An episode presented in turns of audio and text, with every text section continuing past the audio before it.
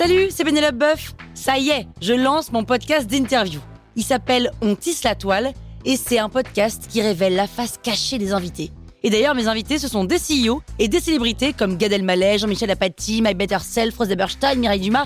Et évidemment, je pose des questions qu'on n'ose pas toujours poser et je leur fais faire des tests, des challenges, je leur fais jouer l'harmonica, grignoter des trucs, bref. Rendez-vous sur On tisse la toile pour découvrir une interview tous les lundis. Ciao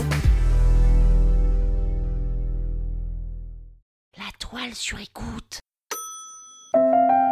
Infinity Mirror Room Fireflies, j'ai rien compris.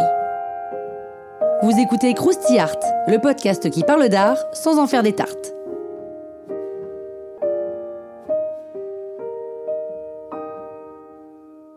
Des petits pois, des petits pois, toujours des petits pois. Vous voyez de qui je veux parler? Des pois de toutes les tailles, de toutes les couleurs, des pois comme s'il en pleuvait, un raz-de-marée de pois aussi joyeux qu'obsessionnel. Oui, je vous parle de Yayoi Kusama, l'artiste japonaise obsédée du poids, poids POIS évidemment, dont vous avez forcément croisé le travail quelque part parce qu'elle est partout. Infinity Mirror Room Fireflies on Water, une des très très nombreuses œuvres de l'artiste, n'est ni un tableau, ni une sculpture, mais une œuvre immersive.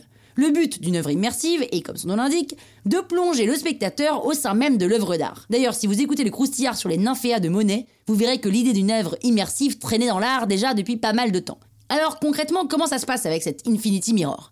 Eh bien, vous entrez dans une petite pièce à l'intérieur de laquelle il fait complètement noir et vous avancez sur une passerelle parce que au sol, il y a de l'eau. Des milliers de petites lumières qui pendent du plafond s'allument et comme la pièce est tapissée de miroirs, les lumières se reflètent à l'infini autour de vous. Et donc, grâce à Yayoi Kusama, vous, spectateurs, vous faites tout simplement l'expérience de l'infini. Et l'artiste espère bien que grâce à sa petite installation, enfin petite, vous allez perdre vos repères et vous sentir un peu perdu. Pour l'avoir testé, perso, je vous garantis que l'expérience est aussi magnifique qu'extraordinaire. L'artiste a décliné ce principe de la pièce à miroir dans de très nombreuses œuvres parce qu'elle s'intéresse à l'accumulation, à la répétition, au recouvrement. Autant de façons de fabriquer de l'infini. Mais tout ça ne nous dit pas pourquoi l'artiste est une obsédée du poids. Eh bien, l'explication la voici.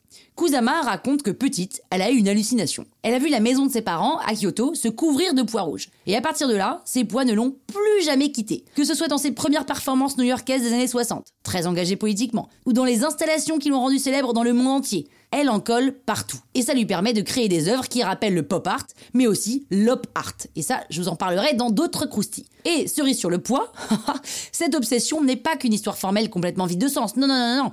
Pour l'artiste, le poids est la métaphore de l'être humain. Elle dit dans les années 1960 Ma vie est un poids perdu parmi des milliers d'autres poids. Et oui, le poids, c'est de la métaphysique, les gars. En plus d'être un peu une obsession. On est d'accord. Allez, je vous laisse. Moi, j'ai une folle envie de me faire des petits poids, tiens. Pas vous? Croustille, hein? La toile sur écoute.